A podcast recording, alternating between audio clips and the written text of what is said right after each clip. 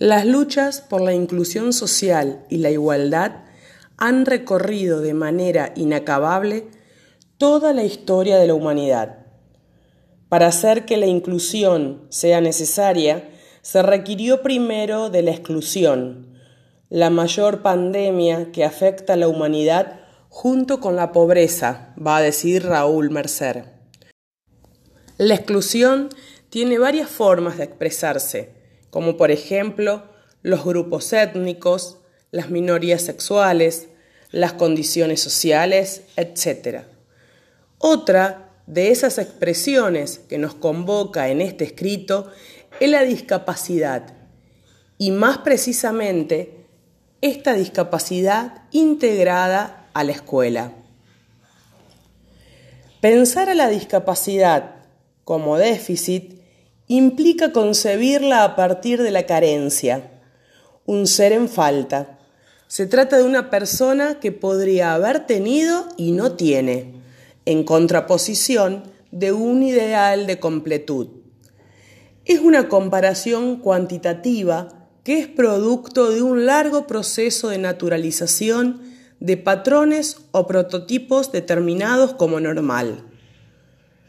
Foucault a lo largo de su obra, va a poner la mira en un mecanismo de las ciencias sociales, la categorización de las personas en normal y anormal. De manera natural, nos inclinaríamos a definir anormal como todo aquello que difiere significativamente de lo normal. La normalidad, en tanto ideología legitimadora, y la desigualdad median entre mecanismos de exclusión y discapacidad. Pero entonces, ¿la discapacidad excluye o porque hay exclusión hay discapacidad?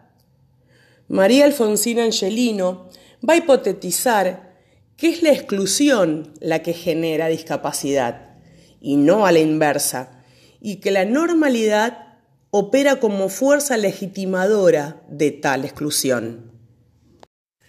La obra Vigilar y Castigar de Foucault se refiere al sistema educativo gestado en la modernidad y se centra en los mecanismos empleados por el poder para hacerse natural y de cómo dicho poder se ejerce sobre los individuos en distintos ámbitos, político, religioso, escolar configurando un tipo concreto de consumidor, un tipo concreto de trabajador, un tipo concreto de ciudadano, un tipo concreto de estudiante y de profesional de la enseñanza. Lo normal se establece como principio de coerción en la enseñanza con la instauración de una educación estandarizada y el establecimiento de las escuelas normales. Así entonces, la integración a la escuela común de niños y adolescentes con discapacidad fue sostenida por el principio de normalización. Se trabajaba a fines de integrar y entrenar a todos con un solo parámetro. La escuela, como institución social, funda sus discursos y prácticas en modelos de valores culturales que constituyen a ciertas categorías de actores sociales como normales y a otras como normales.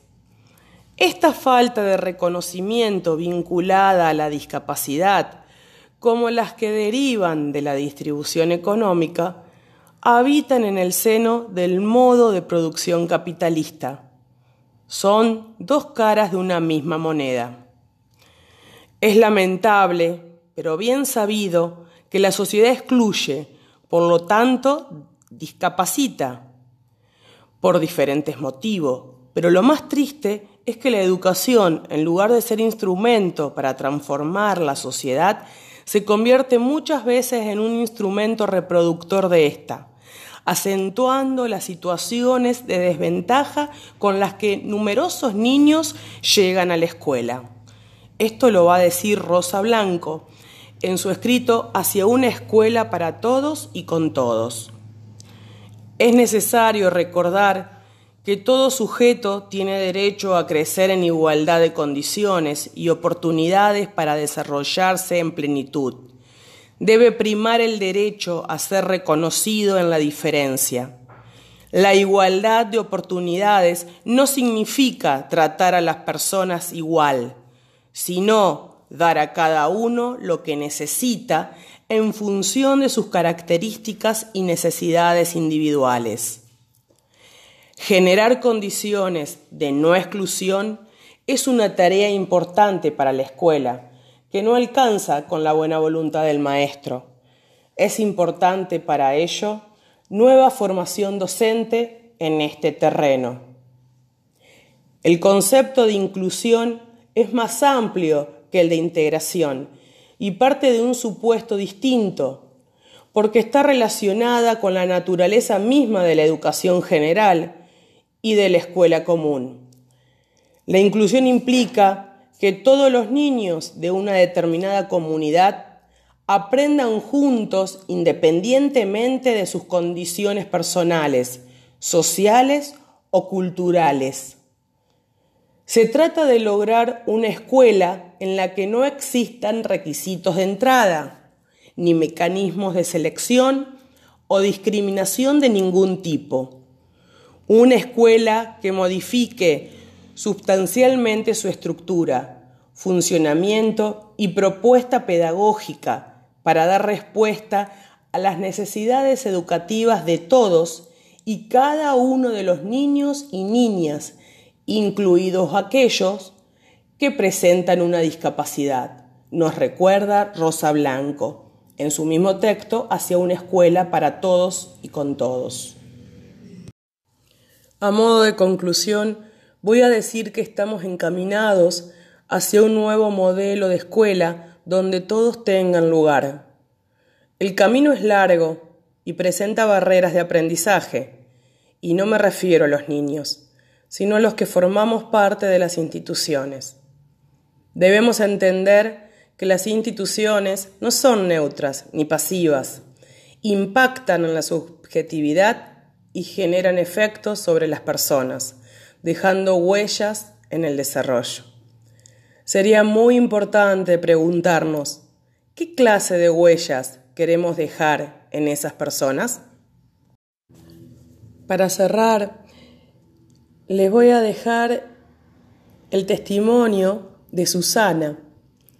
Es una maestra que está en este momento en primer grado, de mucha experiencia, no por su edad, sino por el recorrido de su vida y portadora de una empatía colosal.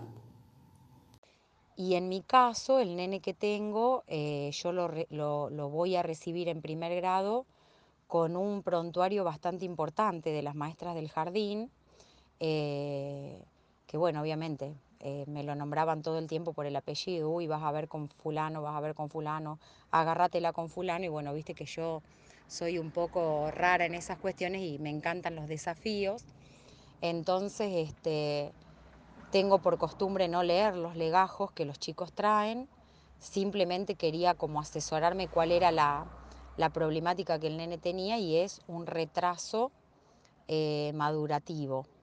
Eh, eso es lo que dice el certificado de discapacidad, retraso madurativo severo. Em, bueno, yo lo que pedí fue eso, que no, primero ya te digo, no, no, no, que los antecedentes que el nene tenía a mí no me servían, yo quería ver qué era lo que pasaba. Em, supuestamente el nene no iba a querer entrar al aula, el nene entró perfectamente, yo hice de cuenta que era uno más, eh, no, no lo marqué ni lo señalé como un discapacitado y eh, bueno, empezamos a trabajar nomás desde el primer día.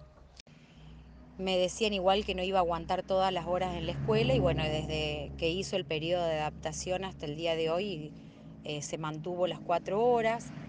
Em, siempre lo tengo sentado cerca del escritorio y es un nene al que le respeto mucho los tiempos. Él se cansa muy rápido. Entonces cuando lo empecé a conocer, se, me di cuenta hasta dónde yo le podía pedir, hasta dónde yo le podía exigir y realmente nos deslumbró a todos y a todas, porque eh, no necesité la intervención, si bien ya te digo, la psicóloga eh, se, llega a la escuela cada tanto en horas que el nene no está en el aula para preguntarme cómo lo ve y contarme cómo va su evolución en el consultorio. Eh, tiene la mm, psicomotricista porque es un nene que su retraso se ve muy marcado en lo que es la motricidad fina. Eh, empezó con una letra enorme que ocupaba eh, toda la hoja del cuaderno y entonces empezamos con un cuadernillo blanco de espirales, lo fuimos manejando diferente, pero el cuadernillo de espirales blancos se lo pedía a todos los chicos y no a él, exclusivo. Eh, bueno, fui, utilizando diferentes estrategias que, mm, veía.